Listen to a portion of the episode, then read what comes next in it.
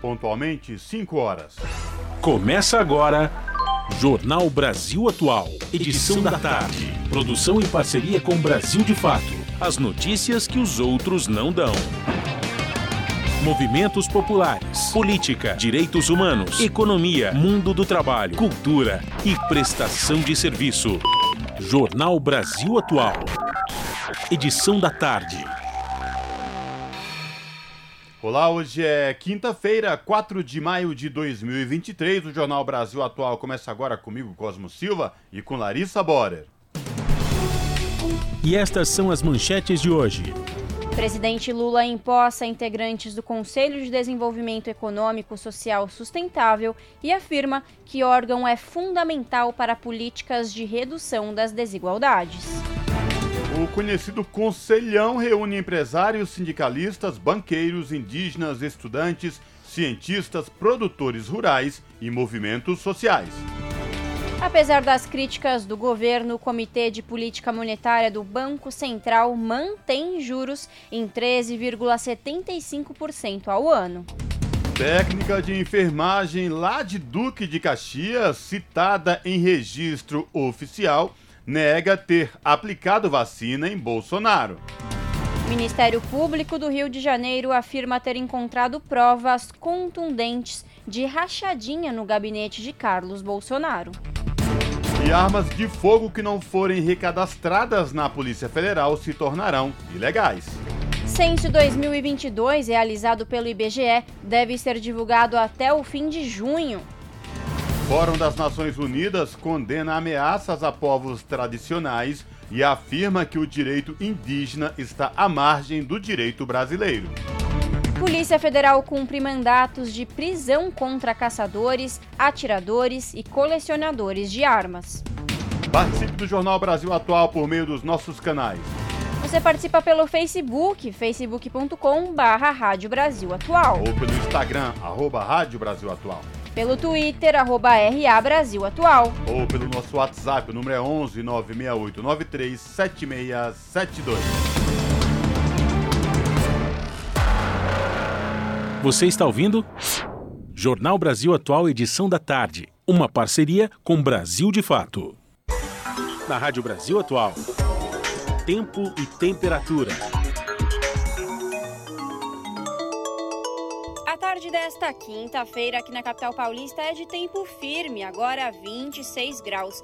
Não tem previsão de chuva para hoje. Os períodos da noite e madrugada serão de tempo pouco nublado e ventinho mais gelado. A temperatura fica na casa dos 19 graus. Em Santo André, São Bernardo do Campo e São Caetano do Sul, a tarde desta quinta é de tempo pouco nublado, 25 graus neste momento. Não tem previsão de chuva para hoje na região do ABC. A temperatura na madrugada fica na casa dos 18 graus e o céu mais nublado. Tempo ensolarado na região de Mogi das Cruzes. Os termômetros marcam 25 graus agora. Igualmente nas outras áreas, para hoje não tem previsão de chuva. A noite e a madrugada serão de tempo parcialmente nublado em Mogi, com temperatura na casa dos 17 graus. E em Sorocaba, a tarde desta quinta-feira é de tempo firme, ensolarado, agora 27 graus. Sem chance de chuva para hoje em Sorocaba. O período da noite será de céu limpo, com temperatura na casa dos 18 graus. Logo mais eu volto para falar como fica o tempo nesta sexta-feira. Na Rádio Brasil Atual, está na hora de dar o serviço. São 5 horas e 4 minutos. Vamos saber a situação do trânsito na cidade de São Paulo neste final de quinta-feira.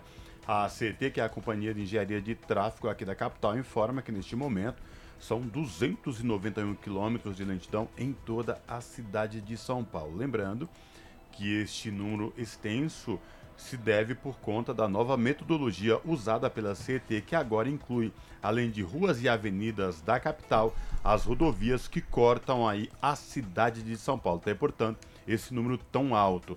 As regiões que apresentam maiores índices de lentidão, oeste com 87 quilômetros e sul com 67 quilômetros de lentidão, respectivamente. Lembrando que hoje, por conta do rodízio municipal, não podem circular no centro expandido veículos com placas finais 7 e 8. Trânsito aqui na Avenida Paulista segue tranquilo, tanto quem vai no sentido da Consolação como quem vai no sentido do paraíso. Larissa Borer e a situação do metrô e trens aqui de São Paulo.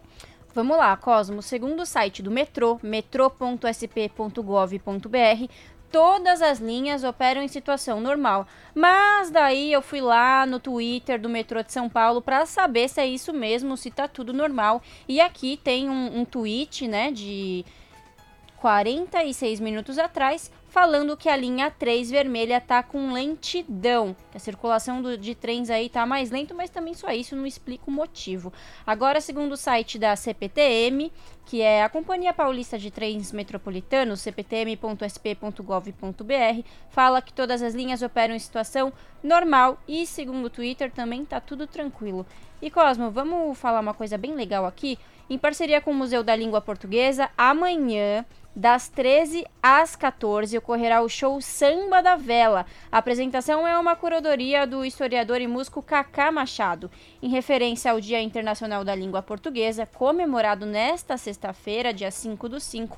A CPTM, em parceria com o Museu da Língua Portuguesa, receberá no saguão da Estação da Luz, que atende as linhas 7 Rubi, 10 Turquesa e 11 Coral, o show musical Samba da Vela. A curadoria da apresentação é do historiador e músico Cacá Machado e o nome curioso Samba de Vela vem da própria dinâmica da ocasião, o qual acontece em volta de uma roda de samba com três integrantes e um torno de uma vela.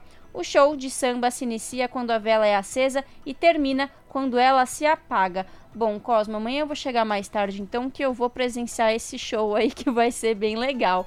Vamos lá, Cosmo, como que vai, como que tá a situação, a situação das rodovias na tarde desta quinta-feira? Pois é, e como bem você falou que amanhã vai chegar tarde, vamos aí a trazer para os ouvintes aqui no Jornal da Rádio Brasil Atual situação da rodovia Anchieta e rodovia dos imigrantes. A Ecovias, que é a concessionária que administra o sistema Anchieta Imigrantes, informa que para quem sobe neste momento da Baixada rumo à capital e o ABC Paulista pela rodovia Anchieta, o trânsito está interditado lá embaixo do quilômetro 56 ao quilômetro 41, isso por conta de obras na rodovia Anchieta lá embaixo, para quem pega neste momento para subir aí para a capital e ABC rodovia Anchieta. Quem opta pela rodovia dos imigrantes vai ter que ter um pouco de paciência também, porque está intenso o trânsito lá embaixo também, trecho de serra do quilômetro 55 ao quilômetro 52, aí está lento neste momento pela rodovia dos imigrantes. Para quem desce tanto pela Anchieta como rodovia dos imigrantes, trânsito tranquilo, inclusive com boa visibilidade no trecho de serra. E é isso, você que está nos ouvindo, tem alguma atualização para nos passar aí do, da situação dos trens, dos metrôs, das rodovias? Manda para a gente pelo WhatsApp, o número é 11 96893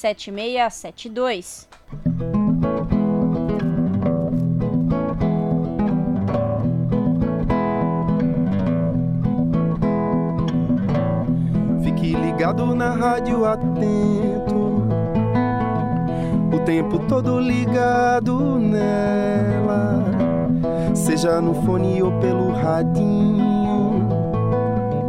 A sintonia é fina, é bela. Rádio Brasil Atual.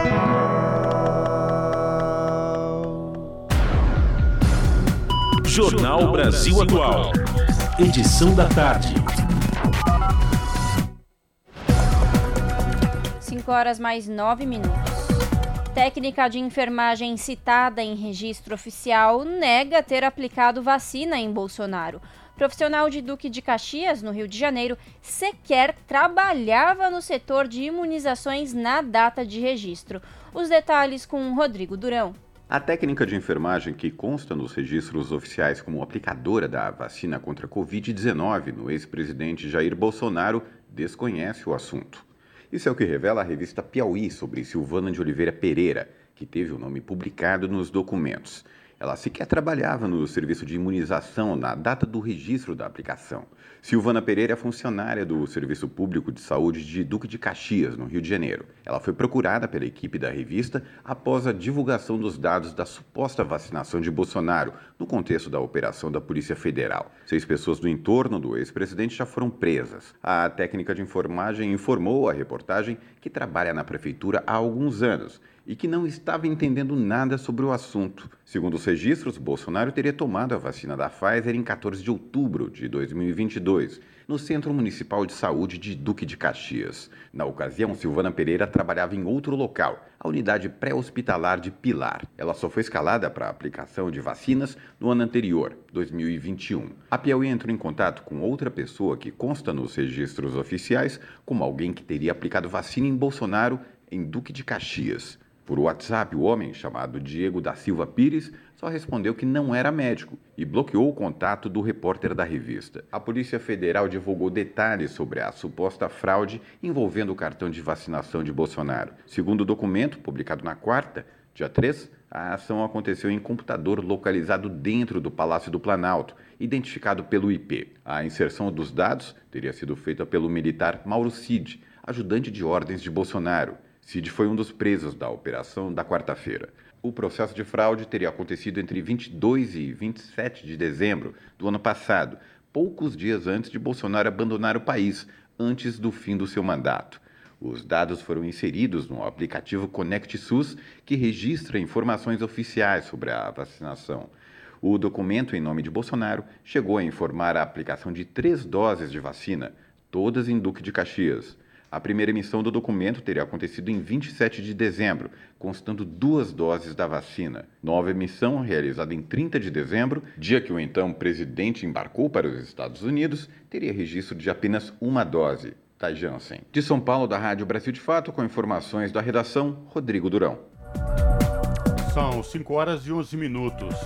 A apreensão de passaporte de Bolsonaro causa cancelamento de cúpula de extrema-direita em Lisboa evento organizado pelo partido Chega tinha o ex-presidente brasileiro como principal palestrante. Os detalhes com Mariana Lemos. A chamada Cimeira Mundial da Direita não vai mais acontecer entre os dias 13 e 14 de maio. O evento, organizado pelo partido de extrema-direita Chega de Portugal, foi cancelado nesta quinta-feira, dia 4, informou André Ventura, deputado português. O depoimento foi dado em vídeo enviado da Hungria, país governado pelo extremista de direita Viktor Orbán. Fruto de acontecimentos que todos acompanhamos e que todos puderam ver, sobretudo nos dias, nos últimos dias, o Chega terá que suspender e reagendar para uma data posterior a Cimeira Mundial das Direitas. A decisão foi tomada após o ministro Alexandre de Moraes do Supremo Tribunal Federal determinar a apreensão do passaporte de Jair Bolsonaro. O ex-presidente é um dos principais nomes do evento. Ventura denunciou uma suposta perseguição e ameaça no caso de Bolsonaro. Bolsonaro é investigado por supostamente ter falsificado seu cartão de vacinação e sua casa foi alvo de uma operação de busca e apreensão na quarta-feira, dia 3. Além de Bolsonaro, a cimeira do Chega tinha outros nomes da extrema-direita na programação. Também consta a participação do deputado federal Eduardo Bolsonaro, do PL de São Paulo, e os ex-ministros Gilson Machado e Onyx Lorenzoni. De São Paulo, da Rádio Brasil de Fato, com informações da redação, locução Mariana Lemos. 5 horas mais 13 minutos.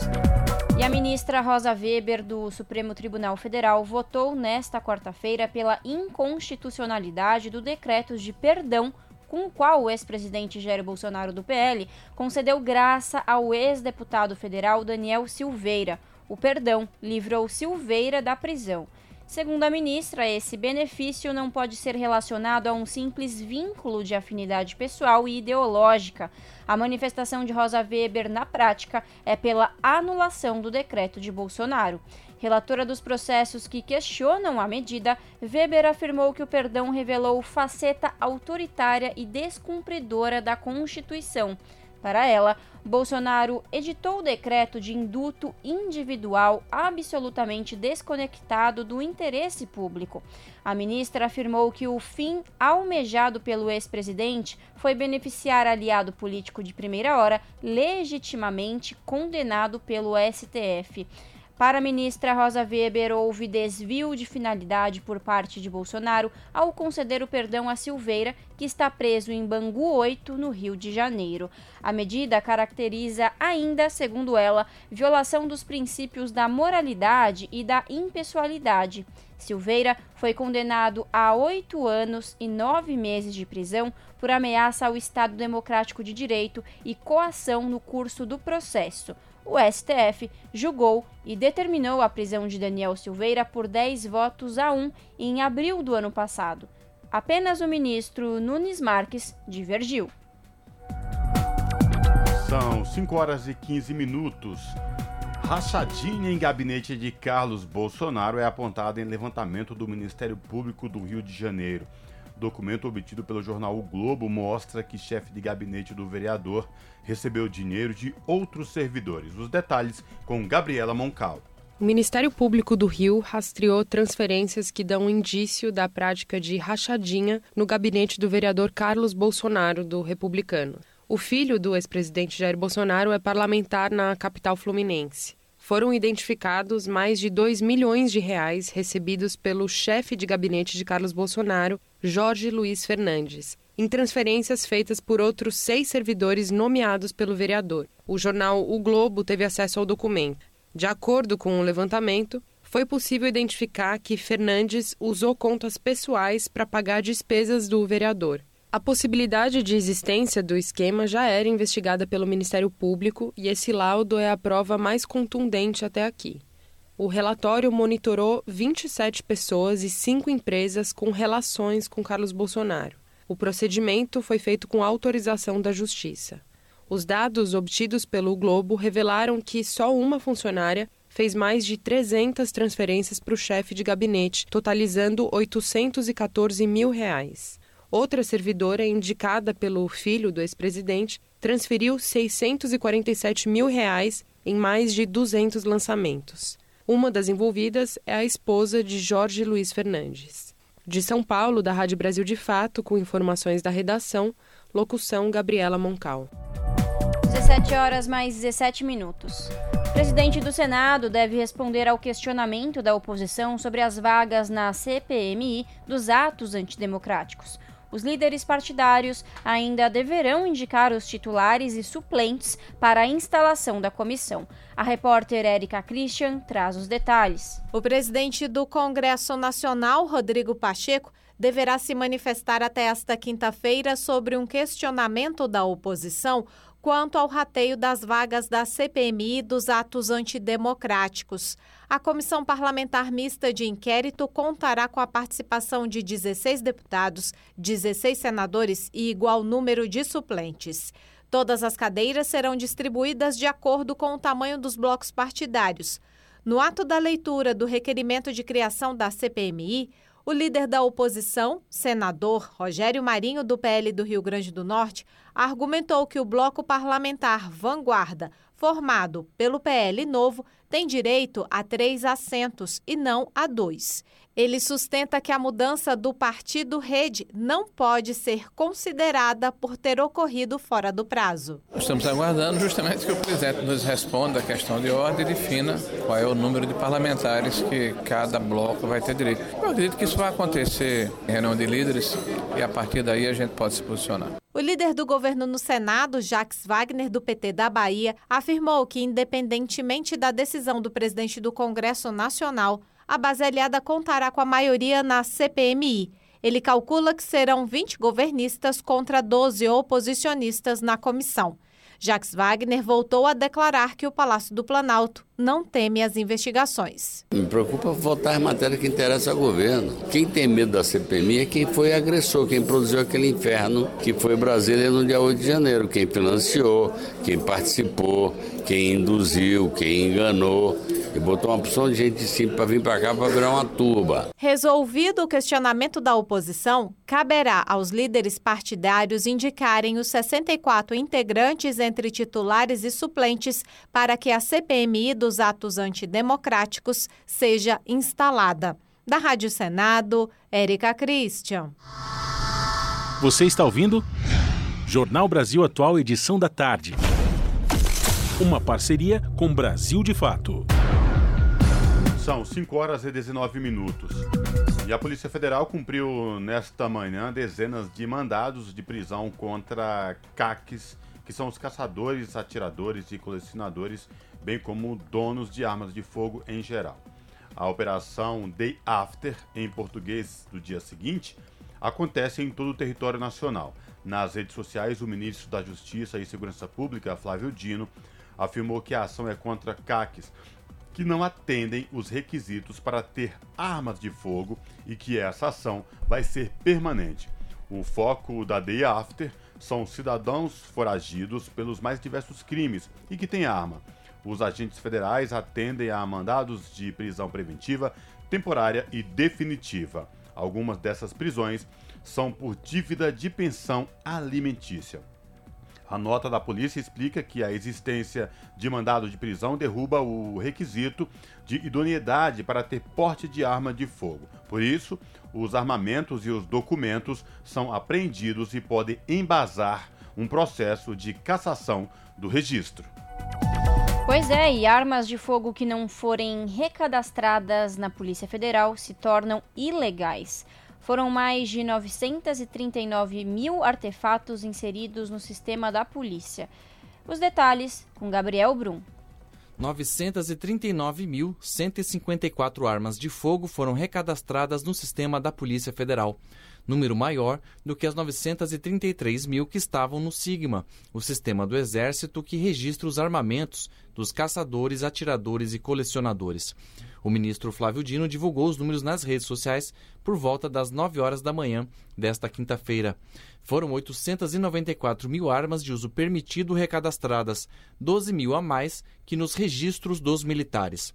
Já armas de uso restrito, como fuzil, por exemplo, foram inseridas pouco mais de 44 mil no sistema da PF, 6 mil a menos que no cadastro do Exército. Com isso, essas que não foram recadastradas se tornaram ilegais e, para elas, segundo o ministro, vão ser adotadas providências legais.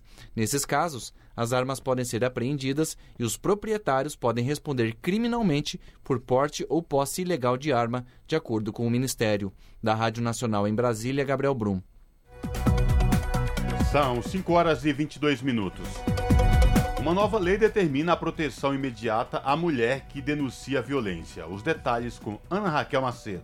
Mulheres vítimas de violência doméstica e familiar têm direito à proteção imediata ao denunciar as agressões. Mudança recente na Lei Maria da Penha determina a concessão de medidas protetivas de urgência às mulheres a partir da denúncia à autoridade policial ou a partir de alegações escritas, independentemente da causa ou da motivação desses atos ou da condição do ofensor ou da ofendida. Uma das medidas protetivas na Lei Maria da Penha pode ser o afastamento do agressor da casa da vítima.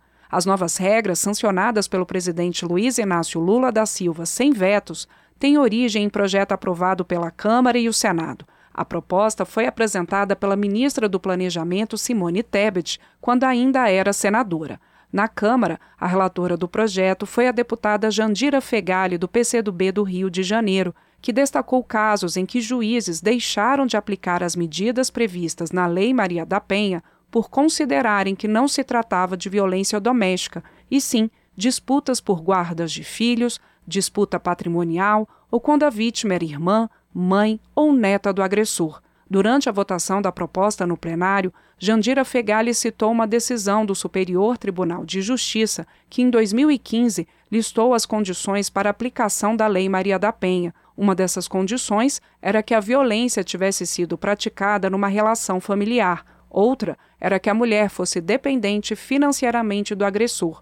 E isso, segundo a relatora, permitia interpretações contrárias à proteção das mulheres. Ainda segundo Jandira Fegali, o Tribunal de Justiça do Distrito Federal deixava de aplicar medidas para proteger mulheres em quase 90% das ações que envolviam irmãos, sob a alegação de que não haveria violência de gênero nesses casos. Em plenário, a deputada delegada Ione, do Avante de Minas Gerais, defendeu a necessidade de mudança na lei. Posso dizer, como delegada de mulheres, quantas vezes eu requeri medida protetiva e foi indeferida. Foi indeferida. Ah, não, não é uma situação de violência, é uma situação referente à guarda de filhos, é uma situação referente ao patrimônio, é uma situação que não cabe à violência doméstica e não cabe a nós e não ao, ao juiz, de forma nenhuma, questionar se é ou não razoável deferir medida protetiva. Defere a medida protetiva, dá segurança para a mulher e depois abre o procedimento. A nova lei estabelece que a medida protetiva poderá ser indeferida se ficar constatado que não há risco à mulher e, quando for concedida, vai valer enquanto houver risco. Da Rádio Câmara de Brasília, Ana Raquel Macedo. Você está ouvindo? Jornal Brasil Atual, edição da tarde. Uma parceria com Brasil de Fato. 5 horas mais 25 minutos. E a Câmara tomará medidas contra as chamadas Big Techs pelos ataques ao PL das fake news. Saiba mais na reportagem de Ana Raquel Macedo. O presidente da Câmara dos Deputados, Arthur Lira, disse que acionará a advocacia da casa para adotar as medidas cabíveis contra as chamadas Big Techs, grandes empresas de tecnologia como Facebook, Twitter e Google, pelos ataques ao chamado PL das fake news. Estamos colecionando relatos. Os deputados se comunicaram comigo por mensagem, refletindo ameaças físicas por meio do, das redes sociais, pessoais, nos seus assessores os seus articuladores, deputados que foram ameaçados por outros deputados dentro do, da casa. Nós estamos angariando todas essas informações. Nós já pedimos à advocacia da Câmara e nós já pedimos ao corpo técnico da Câmara, para, em detrimento do que pensam, do que politicamente os deputados pensam, as big techs ultrapassaram todos os limites da prudência. Se a gente puder comparar, é como se tivessem impedido o funcionamento de um poder. Arthur Lira concedeu entrevista à emissora de TV Globo News nesta quarta-feira. Ele não deu uma nova data para a discussão do projeto das fake news. A proposta, entre outros pontos, pretende combater a disseminação de notícias falsas na internet por meio da fiscalização e previsão de sanções a plataformas de redes sociais, ferramentas de busca e de mensagens instantâneas. Segundo o presidente da Câmara, o clima de discussão do tema não está fácil de ser conduzido reduzido no parlamento por diversos motivos, como a polarização. Para Lira, não há risco de a proposta impactar a garantia de imunidade parlamentar. Ele defendeu ainda que seria melhor o parlamento legislar sobre a questão antes de o Supremo Tribunal Federal julgar algumas das ações relacionadas ao tema. Questionado sobre o projeto que trata do novo regime fiscal, Lira afirmou que o arcabouço fiscal está sendo preservado da polarização entre governo e oposição. O projeto foi encaminhado pelo governo ao Congresso com o objetivo de substituir o chamado teto de gastos públicos e em atendimento à emenda constitucional 126, conhecida como PEC da transição. A proposta estabelece regras para o crescimento dos gastos públicos e investimentos nos próximos anos. Essa polarização no arcabouço, na conversa com os líderes, nós estamos preservando. Lógico que com alterações são necessárias, mas nós estamos preservando. Uma matéria importantíssima para o país. O Brasil todo nascer pela diminuição dos juros, por um ambiente mais, mais agradável, com mais previsibilidade, com segurança jurídica. Arthur Lira cobrou que as medidas sobre as matérias tributárias do governo sejam enviadas como projeto de lei com urgência constitucional e não como medidas provisórias. De acordo com ele, com essa tramitação, as propostas terão um tratamento mais rápido e menos doloroso na análise pelo legislativo. Da Rádio Câmara de Brasília, com informações de Tiago Miranda, Ana Raquel Macedo. São 5 horas e 28 minutos. Empresa de internet que associou ao tráfico é alvo da Polícia Federal no Rio. A operação 100 Mega cumpre 14 mandados de busca e apreensão. A reportagem é de Cristiane Ribeiro policiais federais fazem nesta quinta-feira uma operação contra uma empresa de internet suspeita de se associar a criminosos que controlam a venda de drogas em comunidades de Angra dos Reis, no sul fluminense. A operação 100 Mega cumpre 14 mandados de busca e apreensão expedidos pela primeira vara criminal de Angra dos Reis, em endereços nos municípios de Angra, Nilópolis, na Baixada Fluminense e Rio de Janeiro. Segundo a Polícia Federal, A empresa instalou câmeras para ajudar os criminosos a monitorar a movimentação de policiais nessas comunidades. Os criminosos retiravam e danificavam equipamentos das concorrentes e, com isso, conseguiam um monopólio da exploração dos serviços de internet nessas áreas. Os alvos da operação são investigados pelos crimes de associação criminosa, tráfico de drogas, extorsão, lavagem de dinheiro e internet clandestina. Somadas, as penas máximas dos crimes podem chegar a mais de 30 anos de prisão. O nome da operação 100 mega é um trocadilho entre o pacote básico oferecido pela empresa investigada e o fato de que os moradores ficavam sem internet devido à retirada dos equipamentos de outras fornecedoras do serviço. Da Rádio Nacional no Rio de Janeiro, Cristiane Ribeiro. 5 horas mais 30 minutos. Entidades patronais e sindicais se posicionam sobre juros em 13,75%. Centrais de trabalhadores e parte da indústria criticam decisão do BC. A reportagem é de Lucas Por Deus Leão. Setores da indústria e centrais sindicais criticaram a manutenção da taxa básica de juros em 13,75% pela sexta vez consecutiva. Já a FEComércio de São Paulo defendeu a decisão do Copom, o Conselho de Política Monetária. Para as principais centrais do Brasil, a decisão impede a criação de mais empregos. Em nota, a Central dos Sindicatos Brasileiros afirmou que as decisões do banco favorecem o mercado financeiro em detrimento da população. Já a Força Sindical avaliou que falta sensibilidade social ao Banco Central. Parte da indústria se somou às críticas dos sindicatos. Em nota, a Confederação Nacional da Indústria disse que a decisão é um equívoco e que o setor não aguenta pagar esse nível de juros. Também em nota, a Câmara Brasileira da Indústria da Construção afirmou que os juros altos são o principal problema apontado pelos empresários do setor. O professor do Instituto de Economia da Federal do Rio de Janeiro, Marco Rocha, explica que o setor produtivo nacional teme não conseguir mais tomar dinheiro emprestado. O Banco Central deveria ter alguma sensibilidade com relação à situação do crédito interno no Brasil, o que pode acabar acarretando em um cenário econômico muito crítico para o Brasil ainda nesse ano. Então, o Banco Central deveria ficar atento nisso, primeiro porque não tem explicação para o Brasil ter a mais a taxa de juros mais alta do mundo. Segundo cálculos do Fundo de Investimentos Infinity Asset, o Brasil tem a maior taxa real de juros do mundo. Mesmo assim, a Federação do Comércio do Estado de São Paulo argumentou que a decisão do Copom foi correta devido às incertezas sobre a inflação no Brasil. Essa é também a opinião do economista Mauro Sayar Ferreira, o professor da Federal Mineira cita a manutenção da previsão de inflação acima do centro da meta como motivo para manter os juros elevados. Embora haja alguns sinais de uma inflação que vem se reduzindo, todas as simulações ainda indicam que esse ano ela vai ficar bem acima da meta.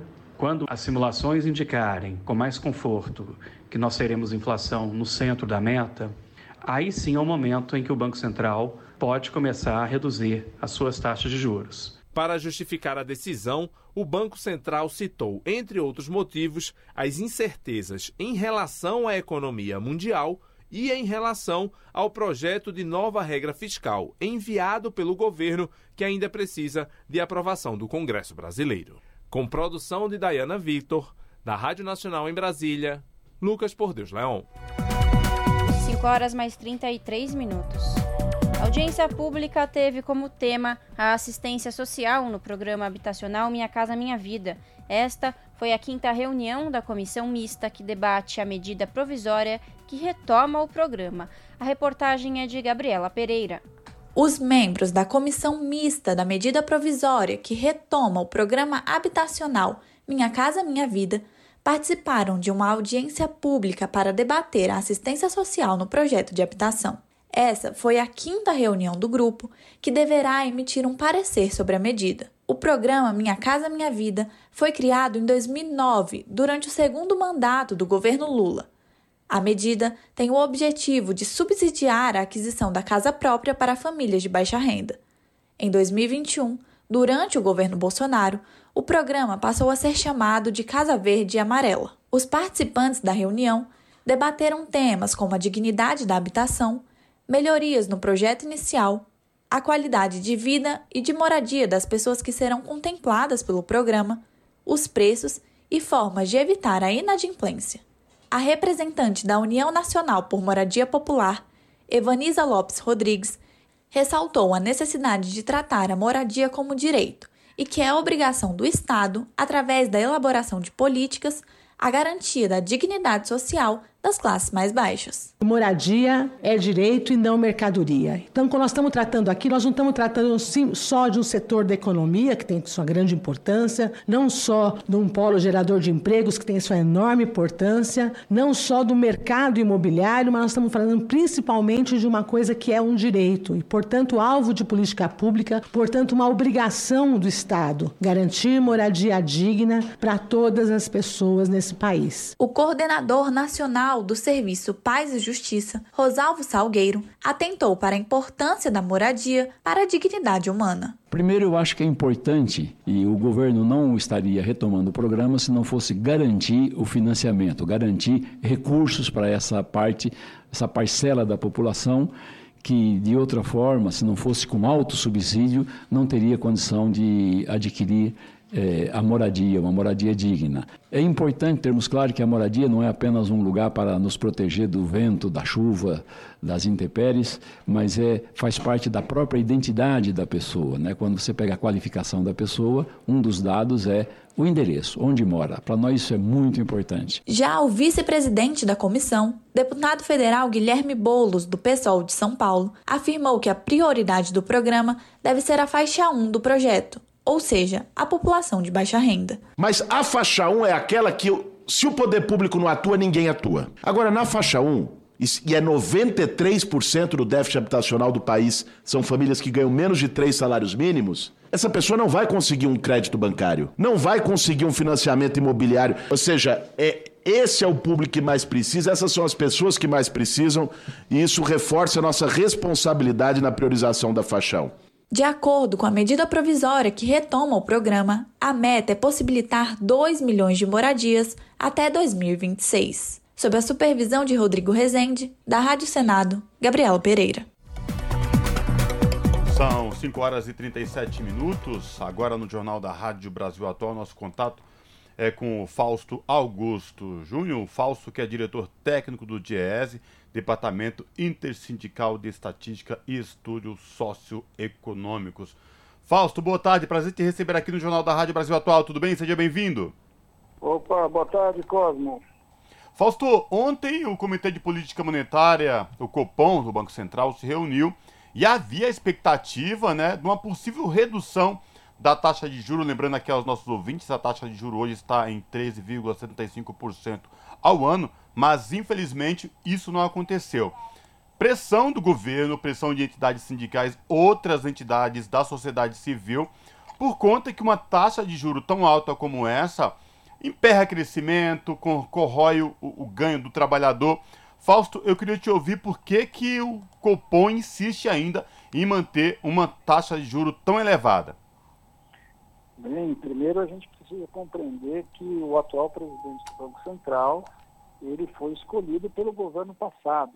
Né? E com a autonomia do Banco Central, o atual governo, o governo Lula, vai ter que conviver com alguém que tem uma outra visão de projeto de desenvolvimento, de desenvolvimento econômico, muito diferente do governo eleito é, ano passado e que tomou posse esse ano. Então, na verdade, a gente tem aí um, um conflito de projetos de desenvolvimento, de compreensão do que é o futuro do Brasil, o que é melhor para o nosso país. Então, por aí, a gente já vai entendendo os nossos dilemas.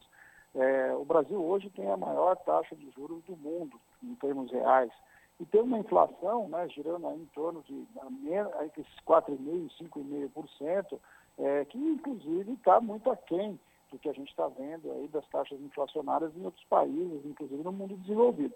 Então, quando a gente olha para essa realidade, está muito claro que existe uma distorção de compreensão do que o Banco Central está entendendo como pressões inflacionárias e que o juro deveria ser mantido. O que nós estamos assistindo claramente é uma queda de braço entre a, a, o governo Lula e o Banco Central Independente. É, é, óbvio, e a gente sabe há muito tempo, que o Brasil, com uma taxa de juros real tão grande quanto essa, é, patinar do ponto de vista econômico. Nós precisamos reduzir a taxa de juros para que a gente viabilize crescimento econômico, melhoria de vida das pessoas, ampliação do crédito, investimento produtivo, mas também que a gente possa reduzir a nossa dívida pública, e ao reduzir a nossa dívida pública, ou seja, né, reduzir o nosso custo da dívida, quanto, de, quanto o Brasil paga em juros, para que a gente possa, é, de alguma forma, inclusive ampliar o investimento público. Então, quando a gente olha para tudo isso, a gente vai vendo que são projetos que estão em disputa. É, vamos lembrar que o governo Lula encaminhou para o Congresso Nacional o novo arcabouço fiscal, vai na linha de, de manter é, a responsabilidade fiscal do nosso país, indicou um caminho para o crescimento, indicou um caminho para viabilizar recursos para investimento, mas tudo isso, de certo modo, está sendo ali é, enfim, tá, tá, tá, não está correspondendo ao que o Banco Central, na verdade, quer para baixar a taxa de juros. A pergunta que fica para nós todos aqui, afinal de contas, o que, que o Banco Central quer e se o Banco Central tem que ter, querer alguma coisa, uma vez que quem está lá não foi eleito por nenhum dos brasileiros. Lembrando aqui, como você bem trouxe, Fausto, dessa disputa, Campos Neto foi né, nomeado aí, então na gestão do antigo, do ex-presidente Jair Bolsonaro, se mantém aí por conta da lei de autonomia do Banco Central. E uma das declarações aí do Copom, o, o Fausto, é de que o comitê ainda, o Banco Central ainda vê, abre aspas, cenários de risco para a inflação e incerteza quanto novas regras fiscais. Você começou a traçar essa questão aí do novo arcabouço. Mas a explicação, a justificativa aí para é, é essa declaração do comitê que, segundo próprio Copom, ainda vê cenário de risco, o Fausto? Não, é, é claro que não, né, Cláudio? Primeiro porque quando a gente olha para a questão da inflação, e vamos olhar ali para o principal eixo de discussão que o Banco Central coloca, a questão inflacionária, primeiro, a gente está com uma inflação aquém de quando a gente compara com a maior parte dos países do mundo. Ou seja, é, o problema da inflação não é um problema só brasileiro, ele está rolando pelo mundo inteiro, em especial pela conta do, do fim da pandemia, desorganização das, das, das cadeias produtivas. É, então, a outra questão é que a nossa inflação não está ancorada na inflação é, de consumo, ela está ancorada na inflação de custo. Ou seja, os custos internacionais subiram e isso que acaba puxando a inflação. Subir os juros tem pouca eficiência para controlar, inclusive, essa inflação. É, mas mesmo essa inflação, ela está bastante controlada. O que claramente tem é um movimento de esfriar a economia brasileira, segundo eles, para que, de alguma forma, reduzam mais ainda a inflação de serviço. E vamos lembrar, a inflação de serviço, em grande medida, é salário, é salário aí da, da, da, dos diversos trabalhadores desse mundo do serviço, é, e que, de alguma forma, é, são sim aí, impactados diretamente pelo esfriamento da economia. Agora, o esfriamento da economia atinge a todos nós.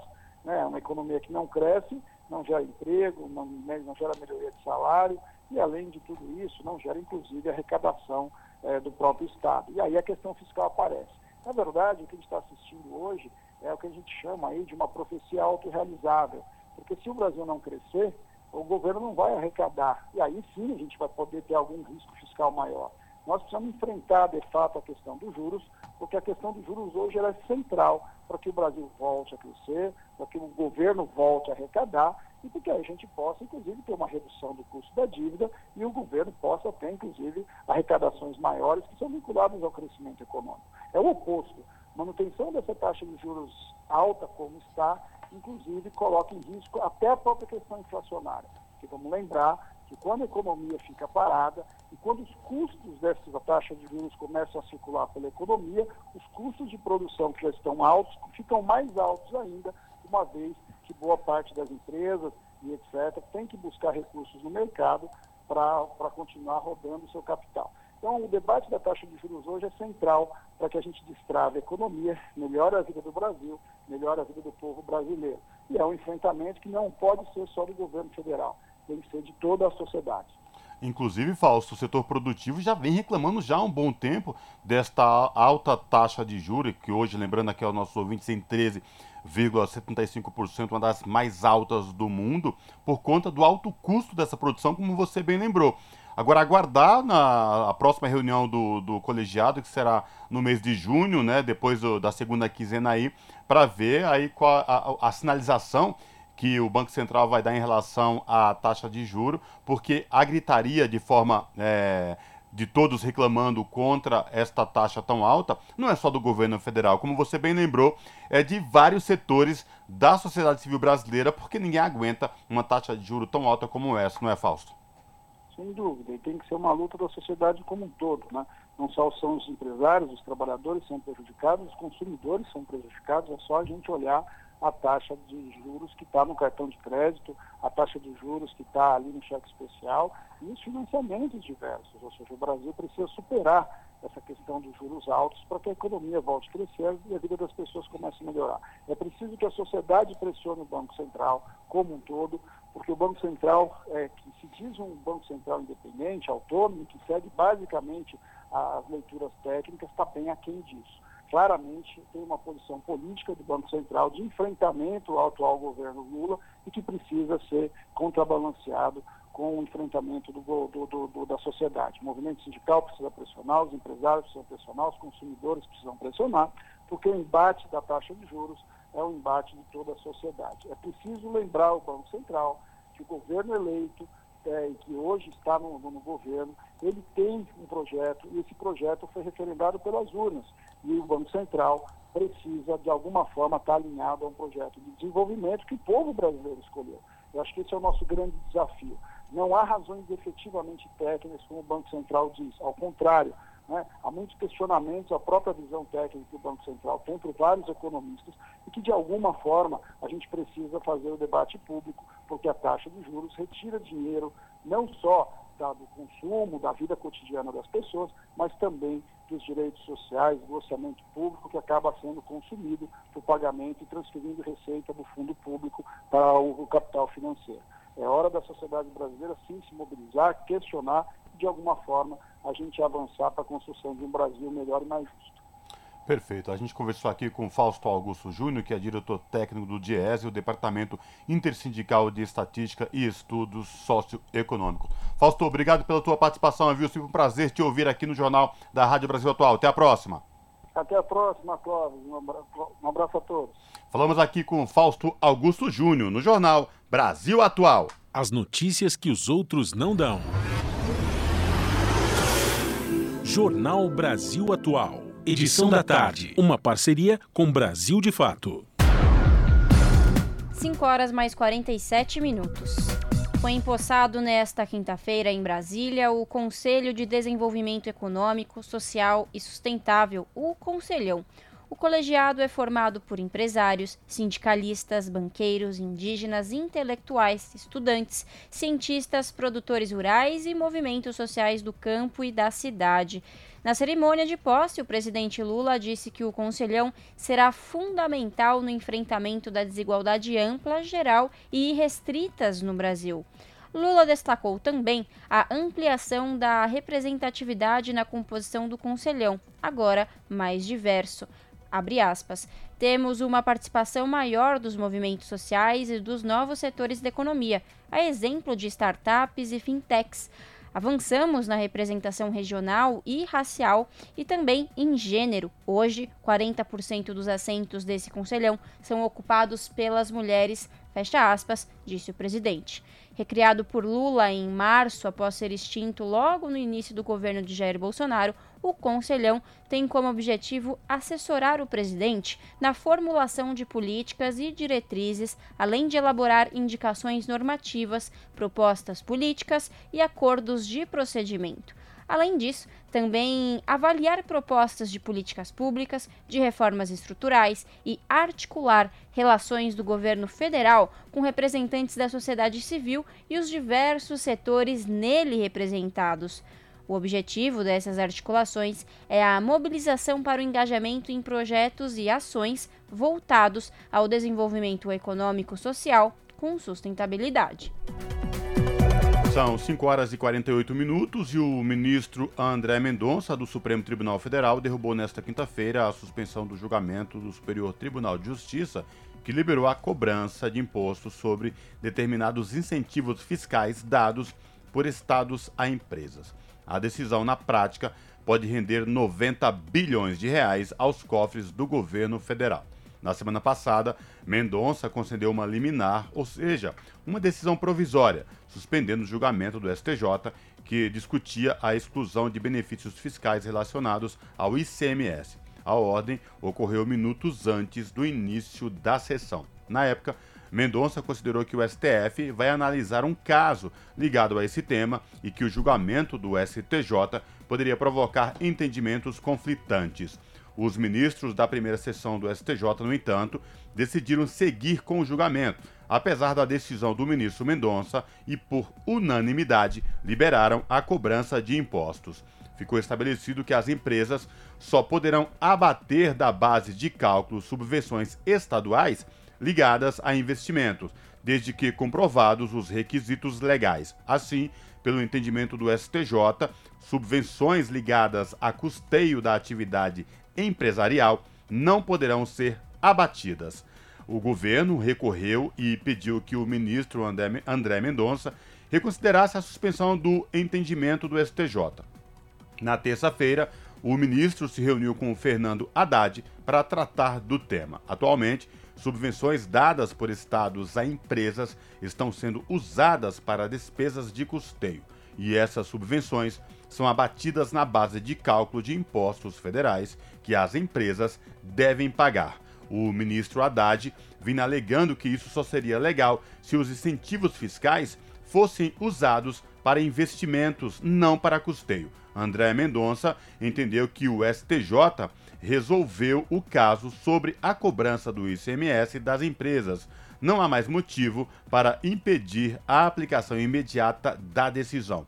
Mendonça decidiu ainda manter suspensos todos os processos na justiça que discutiam a tese da exclusão de créditos presumidos de ICMS da base de cálculo do PIS e da Confins. Essa tese ainda será julgada pelo Supremo Tribunal Federal. Esse é o Jornal Brasil Atual, edição da tarde. Uma parceria com Brasil de Fato. 5 horas e 51 minutos.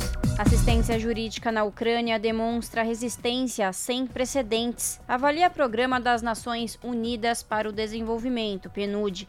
Invasão da Rússia intensificou demanda por serviços jurídicos urgentes no país. Rede de assistência demonstrou estabilidade e acessibilidade. Os detalhes com o repórter Felipe de Carvalho. Serviços de assistência jurídica gratuita têm demonstrado alta estabilidade no contexto da guerra na Ucrânia. Esse é um dado revelado por um relatório do Programa das Nações Unidas para o Desenvolvimento, PNUD. A agência afirma que organismos e entidades que prestam serviços jurídicos à população se adaptaram rapidamente às novas condições impostas pela lei marcial vigente no país. Cerca de 70% dos entrevistados para o relatório acreditam que, desde o início da guerra, suas oportunidades de receber assistência jurídica não diminuíram, mas até aumentaram. A Rússia atacou a Ucrânia em 24 de fevereiro de 2022. A partir daí, a demanda por serviços jurídicos aumentou rapidamente. A situação de deslocados internos e pedidos de pessoas afetadas pela guerra são temas centrais em boa parte dos casos, que exigem solução urgente. Isso levou a uma carga de trabalho excessiva para as organizações e instituições que atuam na área. O representante residente do PNUD na Ucrânia, Jaco Cilliers, enfatizou que o sistema de assistência jurídica gratuita do país demonstrou estabilidade e resistência sem precedentes. O chefe da seção de Boa Governança e Estado de Direito da Delegação da União Europeia na Ucrânia, Xavier Camus, observou que, apesar da guerra, a assistência jurídica gratuita permaneceu acessível para os cidadãos que precisavam. Da ONU News em Nova York, Felipe de Carvalho. São 5 horas e 53 minutos. Rússia e Ucrânia relatam novos ataques com drones. No dia em que Zelensky visita tribunal de Haia, bombardeiros atingem refinarias de petróleos russas. Os detalhes com Sergei Monin. Tanto a Ucrânia como a Rússia disseram que foram alvos de ataques nesta quinta, dia 4, incluindo dois que provocaram incêndios em refinarias de petróleo russas. Os bombardeios ocorreram no mesmo dia que o presidente ucraniano Volodymyr Zelensky visita seus aliados europeus em busca de mais apoio. Logo no início do dia, as forças russas dispararam duas dúzias de drones de combate contra a Ucrânia. Moscou tem intensificado os ataques enquanto a Ucrânia se prepara para uma contraofensiva para tentar retomar os territórios ocupados pelos russos. Bombardeios russos na região de Kherson, no sul ucraniano, mataram ao menos 23 civis na quarta. O porta-voz da Força Aérea Ucraniana, Yuri Ihnat, afirmou que o exército russo está usando drones que voam em direção ao alvo antes de explodirem. Ao todo, as defesas aéreas derrubaram 18 dos 24 drones tipo kamikaze lançados durante os ataques desta quinta, segundo autoridades ucranianas. Não há relato de vítimas. Um bombardeio na região de Donetsk ainda danificou uma usina elétrica da empresa de energia DTEK Energo, disse o Ministério da Energia ucraniano. Em Kiev, a administração da cidade afirmou que mísseis, provavelmente balísticos, também foram usados no ataque, mas foram abatidos também. Mísseis balísticos são mais difíceis de abater. A derrubada pode indicar que a Ucrânia usou contra eles sistemas de defesa aérea sofisticados fornecidos pelo Ocidente. Nas palavras de autoridades de Kiev, objetos aéreos inimigos foram derrubados no país e que os detritos caíram sobre cerca de 10 edifícios. A Rússia, por sua vez, afirmou que um ataque de drones na região de Krasnodar, no sul do país, provocou um incêndio em uma refinaria de petróleo. Na quarta, um incêndio semelhante foi registrado em um reservatório de petróleo no vilarejo de Volna, com autoridades também culpando a queda de um drone. No mesmo dia, Moscou disse ter derrubado dois drones apontados para a residência do presidente Vladimir Putin. O Kremlin acusou a Ucrânia de tentar um ato terrorista e ameaçou reagir com uma resposta dura. A Ucrânia negou qualquer envolvimento, e os aliados ocidentais do país também lançaram dúvidas sobre as acusações. Nesta quinta, a Rússia acusou os Estados Unidos de terem planejado o ataque à residência de Putin.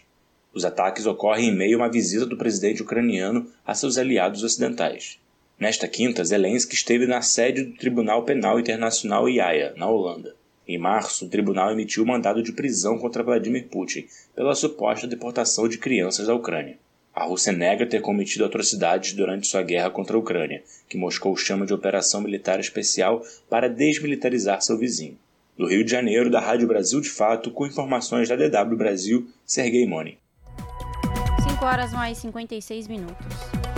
E comissão da ONU vê violações em caso de desaparecimento de jovem no México. Grupo afirma que o Estado mexicano violou suas obrigações para conduzir uma investigação imparcial e imediata sobre o desaparecimento de adolescente de 17 anos que foi levado de casa por homens armados em uniforme policial. Mais detalhes com a repórter Rogéria Viana. A Comissão das Nações Unidas sobre Desaparecimentos Forçados, SEDE, emitiu sua primeira decisão sobre uma queixa individual contra o México. O caso do jovem Jonathan Mendoza Berrospi, de 17 anos, ocorreu em dezembro de 2013. Ele foi retirado de sua casa no estado de Vera Cruz por cerca de seis homens armados que vestiam uniformes da polícia mexicana. Testemunhas contam que mais de uma dúzia de homens permaneceram do lado de fora da casa, como se fosse uma operação de segurança. O adolescente foi algemado e levado numa van. Os sequestradores chegaram à casa de Mendoza Berrospi em vários carros. Alguns pertenciam à Polícia Naval e outros à Polícia do Estado de Vera Cruz. Para a Comissão da ONU, o México violou suas obrigações em conduzir uma investigação imparcial, rápida e exaustiva sobre o desaparecimento do jovem. Os especialistas da Comissão da ONU dizem que o México tem o ônus de provar, por meio de uma investigação cuidadosa, que o desaparecimento não tem a participação direta de agentes do Estado ou de pessoas agindo com o conhecimento das autoridades. Em face à ausência desse inquérito, a comissão conclui que a vítima sofreu um desaparecimento forçado. Um dos integrantes da comissão, Juan José Lopes Ortega, acredita que a decisão é importante, porque pela primeira vez estabelece e concretiza os padrões da busca diligente por vítimas dessa natureza e por realizar investigações efetivas que levem os responsáveis à justiça. Após anos de ausência de resposta pelo Estado mexicano, a mãe do adolescente levou o caso à Comissão da ONU em julho de 2021. Até hoje, não se sabe o paradeiro de Mendoza Berrospi e as vítimas não receberam qualquer reparação. Da ONU News em Nova York, Rogéria Viana. Rede Brasil Atual, Rádio Brasil Atual, TVT e Brasil de Fato em defesa do consumidor. Em iniciativa conjunta com o Instituto de Defesa do Consumidor, apresentam IDEC Responde, com Igor Marchetti, especialista em direito do consumidor. Como funciona o direito de arrependimento nas compras online? Na questão das compras online, compras fora do estabelecimento comercial, é possível o consumidor ter o direito que nós chamamos de direito de arrependimento. Esse direito está previsto no artigo 49 do Código de Defesa do Consumidor e garante que o consumidor possa é, se arrepender realmente da compra e pedir a devolução do valor, independentemente de pagamento de taxas e é, qualquer tipo de encargo. Não pode ter nenhum tipo de obstáculo para o consumidor ter esse direito atendido e as lojas são obrigadas a sim é, respeitá-lo. Rede Brasil Atual, Rádio Brasil Atual, TVT e Brasil de Fato em defesa do consumidor. Em iniciativa conjunta com o Instituto de Defesa do Consumidor, apresentaram IDEC Responde. 18 horas. Rádio Brasil Atual. Para sugestões e comentários, entre em contato conosco por e-mail redação@jornalbrasilatual.com.br ou WhatsApp DDD 11 96893 7672. Acompanhe a nossa programação também pelo site redebrasilatual.com.br.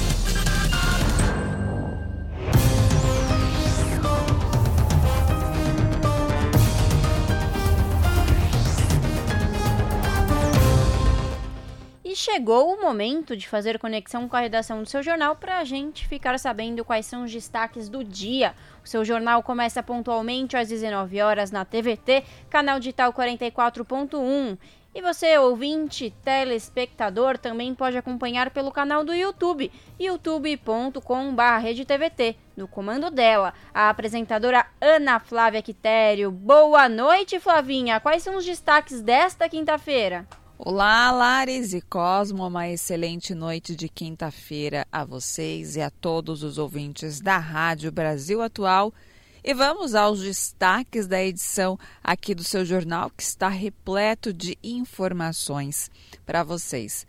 Começando, deputados negociam uma nova data para votar do projeto de lei que trata das fake news. A proposta, que inicialmente seria votada na última terça-feira, ela foi adiada. Para quem não entendeu, não sabe né, o que é o projeto, ele prevê responsabilizar as grandes empresas de tecnologia pelos crimes cometidos nas redes sociais. Nós vimos e muito, principalmente eh, na época das eleições, o crescimento né, das fake news. É algo muito preocupante. Outro assunto: o cerco se fecha contra Jair Bolsonaro a partir das investigações que revelaram um sistema de fraude de certificados de vacinação.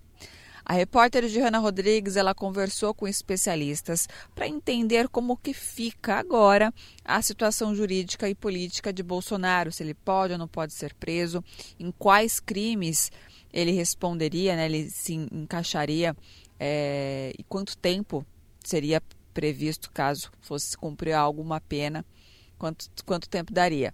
Então vocês vão entender também é, sobre esse caso. Outro assunto é uma das principais pautas né, defendidas pelo governo é a regularização e a seguridade social dos trabalhadores de aplicativo no país. Mais de um milhão de pessoas realizam serviços para aplicativos e sem nenhuma proteção social. E para encerrar, uma CPI para tentar criminalizar o MST. O movimento dos trabalhadores rurais sem terra sofre o ataque do agronegócio e seus aliados da indústria de agrotóxicos por meio da CPI. É isso mesmo. Em 40 anos de MST, o Brasil ganhou com a produção de comida saudável, né, que hoje alimenta milhões de brasileiros, principalmente pessoas que vivem aí na linha de pobreza, né? E sem contar também a qualidade que esses alimentos chegam para as nossas mesas. Então, muito pelo contrário, né? Eles criminalizam um, um movimento que traz só benefícios né, para a sociedade. E claro, isso incomoda os grandes proprietários e também destruidores de florestas, não é mesmo? Bom, esses foram os destaques da edição de hoje aqui do seu jornal. Ah, vocês já sabem, temos um encontro marcado pontualmente às sete da noite. Já coloca aí no alarme do celular, do relógio, enfim. Para sete horas pontualmente, você escutar o meu boa noite e durante 45 minutos estar bem informado com notícias e informações que as outras emissoras não dão, só aqui no seu jornal. Bom programa, Lares e Cosmo. Beijão grande para todo mundo. E eu espero por vocês. Até lá. Jornal Brasil Atual. Edição da tarde. Uma parceria com Brasil de Fato. E agora no Jornal da Rádio Brasil Atual, vamos conversar com Cida de Oliveira, que é repórter do portal da Rede Brasil Atual. Cida, bem-vinda, tudo bem? Olá, tudo bem? É, como vai você? Tô bem, Cida. E aí, conta pra gente qual é o destaque do portal da Rede Brasil Atual que você traz hoje para as ouvintes e os ouvintes do jornal.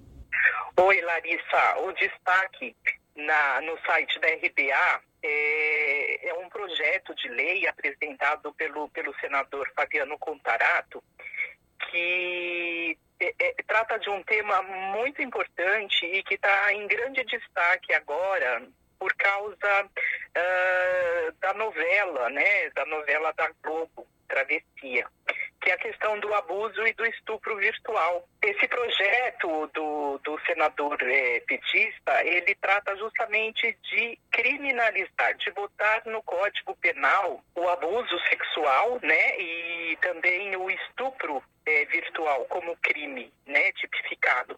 Porque até então o, o Código Penal ele só coloca que há crime de, no caso de é, abuso sexual ou no caso estupro sexual quando há o contato físico esse tema estupro virtual, né, Cida, querendo ou não, é uma coisa nova. Muita gente nem ouviu, nem sabe o que é isso, nem ouviu falar.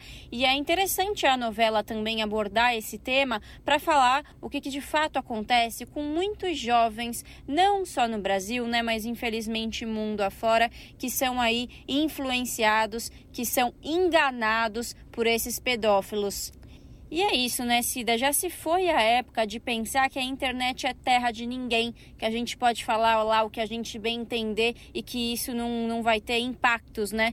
E é exatamente isso. Na novela, eu acho que mesmo quem não acompanha deve saber, né? Que foi por conta de ferramentas aí usadas com, com a inteligência artificial que está em ascensão, né, Cida? Que daí esse, esse criminoso se passa aí por uma jovem, influencia ela a fazer coisas, né? E para tirar aí, é, fazer fotos dela, vídeos dela nua e, e, isso é crime, né, Cida? E precisa sim ser criminalizado, precisa sim virar, virar um projeto de lei, precisa virar lei, na verdade, né, Cida?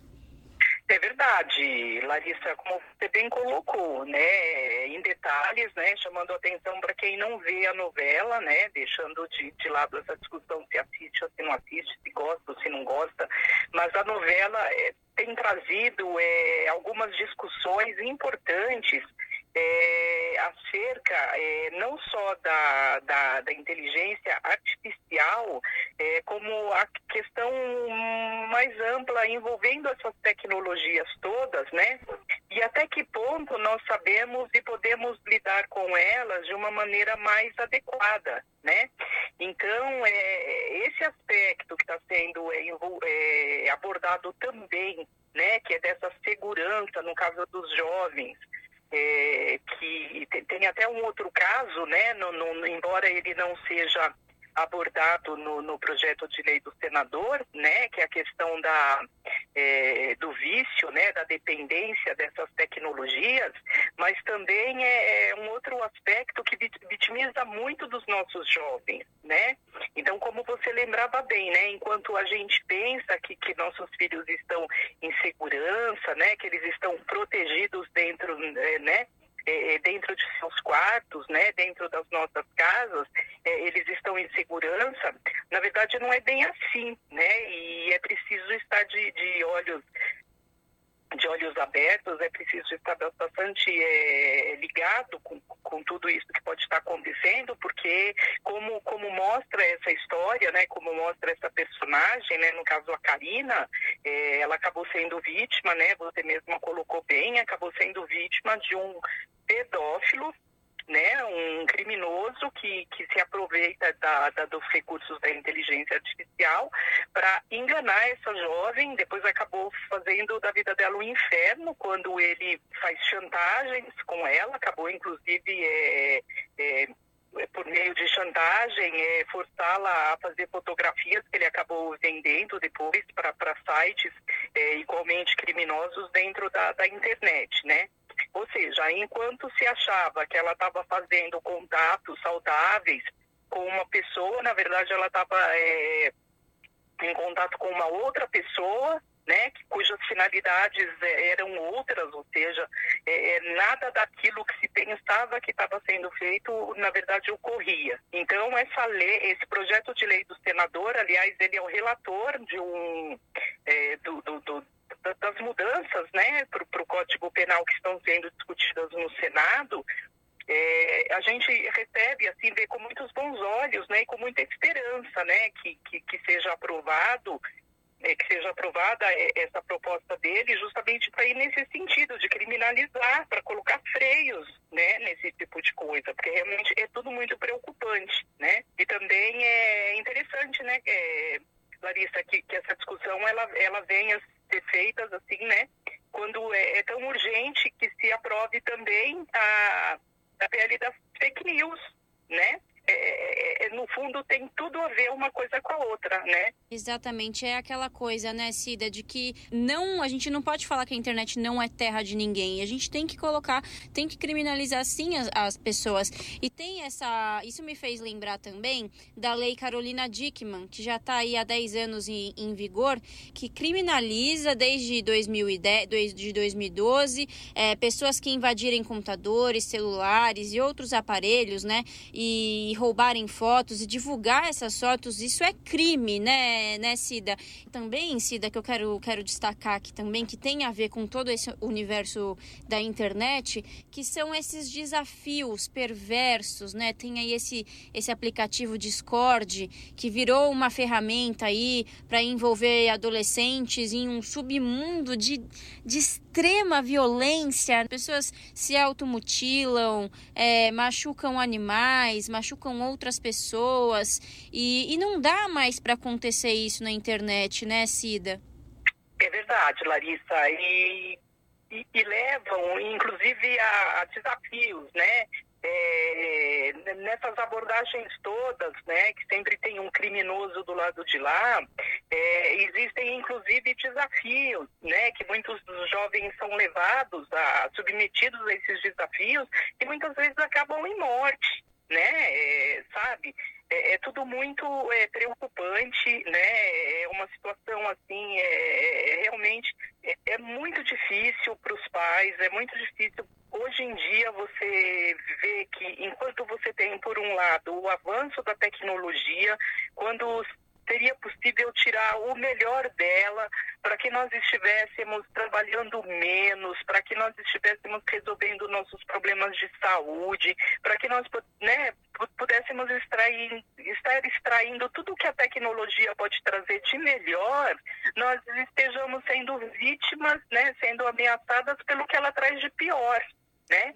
Então é, é, é muito bem-vindo um projeto como o do senador Contarato, que é um parlamentar que ele está sempre muito preocupado com as demandas né, do nosso tempo, de coisas realmente muito importantes, né? Então é, é, é importante que a gente esteja divulgando, que a gente esteja apoiando, né?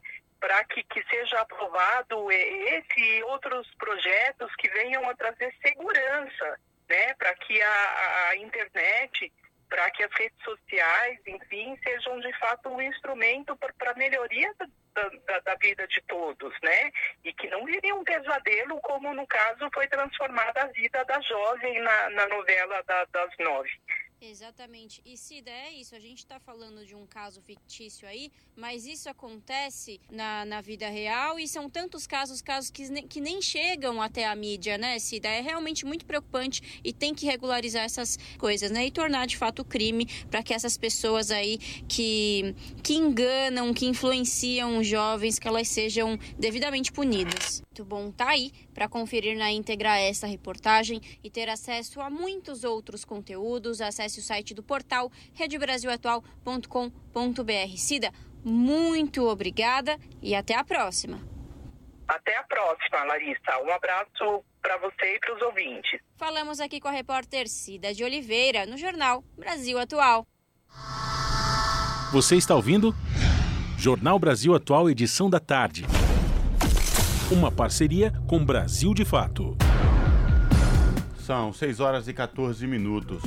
E a Central Única dos Trabalhadores realiza a partir desta quarta e vai até o próximo domingo o quarto encontro do Coletivo Nacional LGBTQIA, da Central. O evento é promovido pela Secretaria Nacional de Políticas Sociais e Direitos Humanos em parceria com o Solidariat Center, de forma presencial e híbrida em vários estados do país. O objetivo é promover a organização, mobilização e luta de trabalhadores e trabalhadoras LGBTQIA+, no mundo do trabalho e nos sindicatos cotistas no período de 2023 a 2024. A abertura do encontro será nesta quinta-feira, a partir das 19 horas, em todas as CUTs estaduais. O formato presencial será realizado nos estados que têm coletivos formados. Em São Paulo, a atividade presencial será na sede da CUT Nacional, que fica na rua Caetano Pinto, número 575, no Brás, na zona leste da capital paulista. Informações sobre inscrições, acesso ao evento e programação podem ser obtidas no site da Central cut.org.br, repetindo, cut.org.br. 18 horas mais 15 minutos. Maio Amarelo quer conscientizar sobre escolhas no trânsito. A campanha quer que as pessoas tenham mais consciência sobre as escolhas que fazem ao dirigir. Os detalhes com Gabriel Brum. Começou nesta terça-feira a décima edição do Maio Amarelo, que este ano tem o tema No Trânsito Escolha a Vida. A campanha quer que as pessoas tenham mais consciência sobre as escolhas que fazem no trânsito.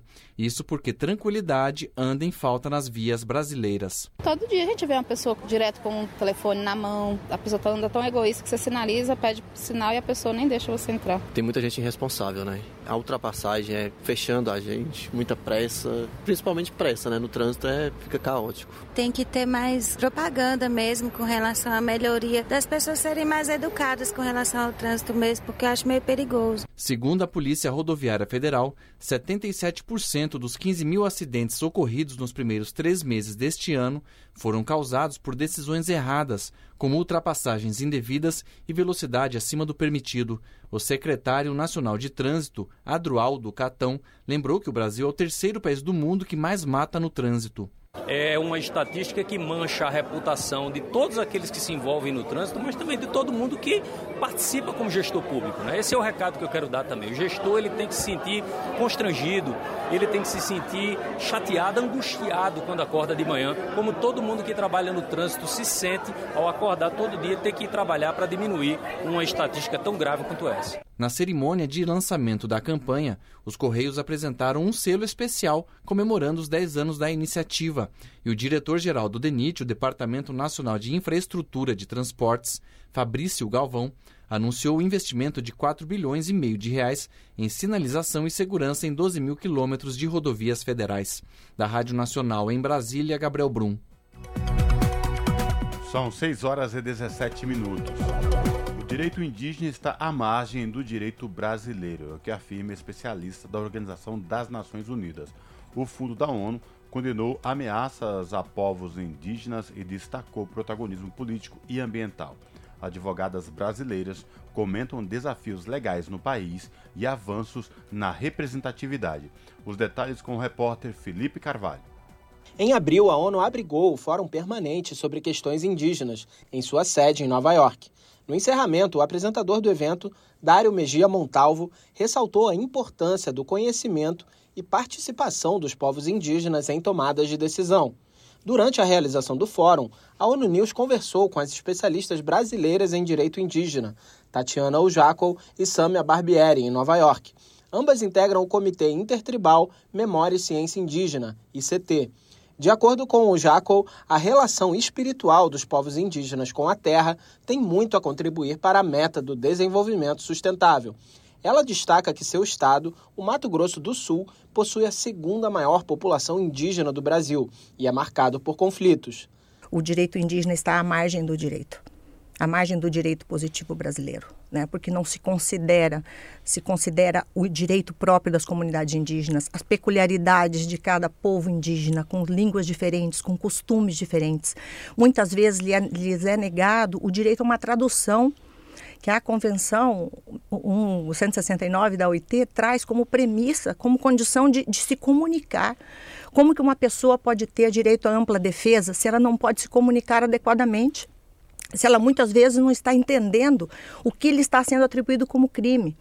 Segundo a advogada, os povos indígenas enfrentam muitas situações de criminalização devido a reprimendas policiais e ordens judiciais que não consideram essas especificidades. Tatiana Ujaco alerta para o risco de arbítrios maiores que no passado contra estes povos que foram tantas vezes massacrados. Já a especialista Samia Barbieri acredita que, devido à falta de compreensão geral a respeito desses direitos específicos, os povos indígenas passaram a buscar um aumento da representação política. Para ela, há uma virada de chave no Brasil em relação aos direitos indígenas, com o aumento de protagonismo deles em diversas áreas. Hoje a gente tem as articulações dos povos indígenas, tem a rádio dos indígenas. Os indígenas é, é conseguiram aprender é, e se tornarem cineastas, produtores, não é fotógrafos. Então, isso tudo veio da, da própria organização deles. Eu acho que a gente traz para cá é falar, olha, lá está acontecendo isso, vocês têm cada vez que se sentirem autossuficientes, porque a luta é de vocês. Então, por isso que eu digo, eu não sou ativista deles, né? Eles que nos emprestam uma causa para que a gente tenha uma missão de apoio. Barbieri considera que o direito indígena precisa ser visto como algo que permeia toda a Constituição brasileira.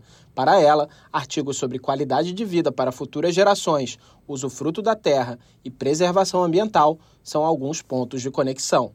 Da ONU News em Nova York, Felipe de Carvalho. E censo 2022 deve ser divulgado até o fim de junho, garante IBGE. Indígenas das terras Yanomami participaram do levantamento deste ano. Reportagem de Cristiane Ribeiro. Após vários adiamentos, o IBGE, Instituto Brasileiro de Geografia e Estatística, prometeu divulgar os resultados definitivos de população do censo demográfico no dia 28 de junho. Os detalhes finais da etapa de apuração, que envolvem a coleta de informações, ocorrem agora já no final deste mês. Em nota, o IBGE diz que a etapa de apuração do censo, iniciada neste ano, foi realizada com sucesso junto a diversos territórios censitários, como a terra indígena Yanomami, comunidades em grandes capitais e regiões metropolitanas, e também junto a bairros de alto padrão. 189 milhões 261 mil e 144 pessoas foram recenseadas, ou seja, 91%, levando em conta a prévia da população divulgada em 28 de dezembro do ano passado.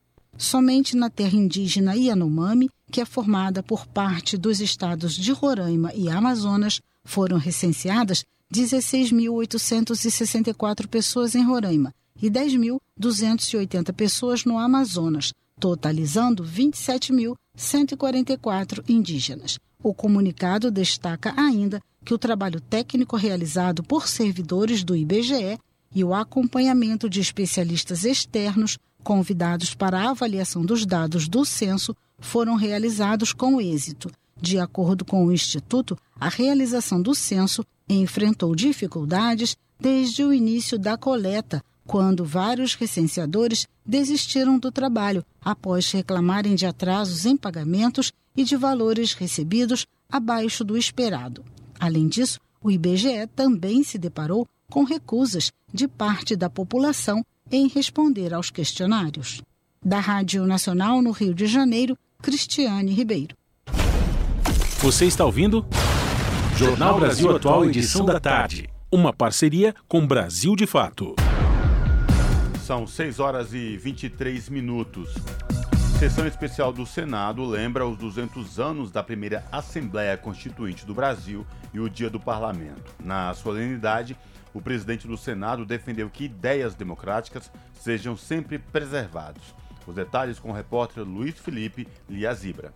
Para marcar o bicentenário da Assembleia Constituinte de 1823, a primeira do Brasil, e o Dia do Parlamento, o Senado fez uma sessão especial com diversas autoridades.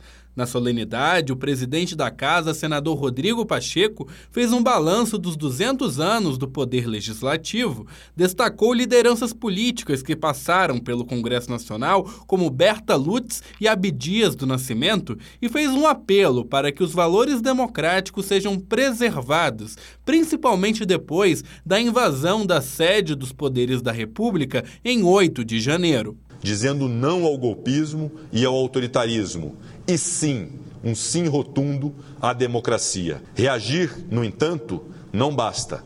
É preciso que sejamos inflexíveis na promoção dos valores democráticos em nosso país, para que nunca mais ataques como esse e os ideais que os inspiram voltem a assombrar a vida pública nacional.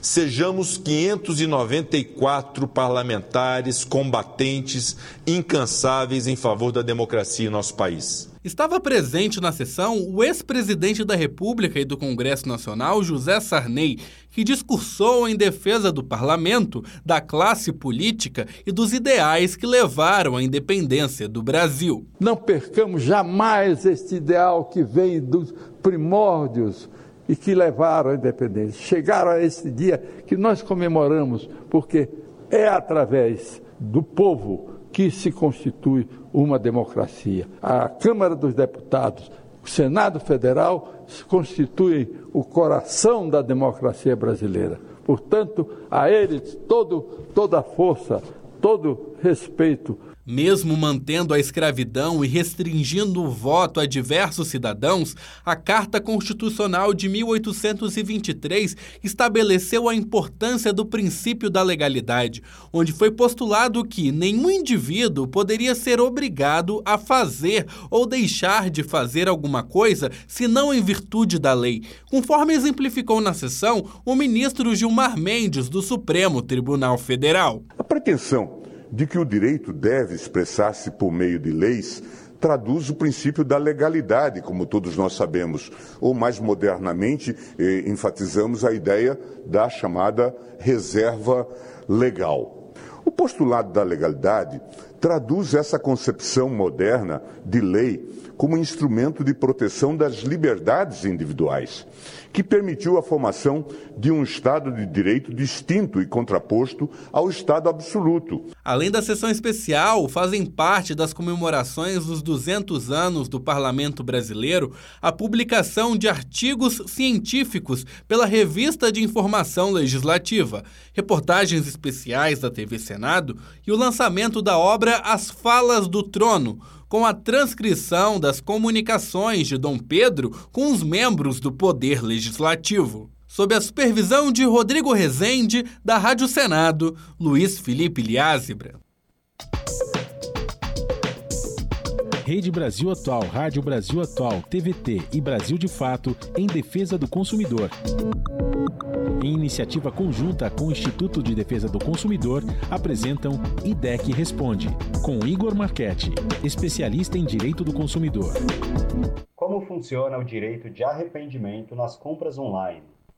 Na questão das compras online, compras fora do estabelecimento comercial, é possível o consumidor ter o direito que nós chamamos de direito de arrependimento. Esse direito está previsto no artigo 49 do Código de Defesa do Consumidor e garante que o consumidor possa é, se arrepender realmente da compra e pedir a devolução do valor, independentemente de pagamento de taxas e é, qualquer tipo de encargo. Não pode ter nenhum tipo de obstáculo para o consumidor ter esse direito atendido e as lojas são obrigadas a sim é, respeitá-lo. Rede Brasil Atual, Rádio Brasil Atual, TVT e Brasil de Fato em defesa do consumidor. em iniciativa conjunta com o Instituto de Defesa do Consumidor, apresentaram IDEC Responde. Na Rádio Brasil Atual, tempo e temperatura. Capital paulista, sexta-feira será de tempo parcialmente nublado, o sol aparece e a temperatura sobe e não tem previsão de chuva, com máxima de 28 graus e mínima de 18 graus. Nas regiões de Santo André, São Bernardo do Campo e São Caetano do Sul, a sexta-feira será de sol entre nuvens, a temperatura será alta e não tem previsão de chuva, com máxima de 26 graus e mínima de 18 graus. Em Mogi das Cruzes, mesma coisa, sexta-feira será de sol entre nuvens, temperatura mais alta e sem chance de chuva, máxima de 28 graus e mínima de 16 graus. Igualmente nas outras regiões, a sexta-feira em Sorocaba será um dia de sol e tempo limpo, não tem previsão de chuva. A temperatura máxima na região de Sorocaba será de 30 graus e a mínima de 18 graus. Termina aqui mais uma edição do Jornal Brasil Atual, que teve a apresentação de Larissa Borer e Cosmo Silva nos trabalhos técnicos. Fábio Balbini, você fica agora com o papo com o Zé Trajano aqui na Rádio Brasil Atual e também na TVT. Na sequência tem o seu jornal pontualmente às 7 da noite na TVT, canal 44.1 digital. A gente volta amanhã a partir das 5 da tarde. Tchau!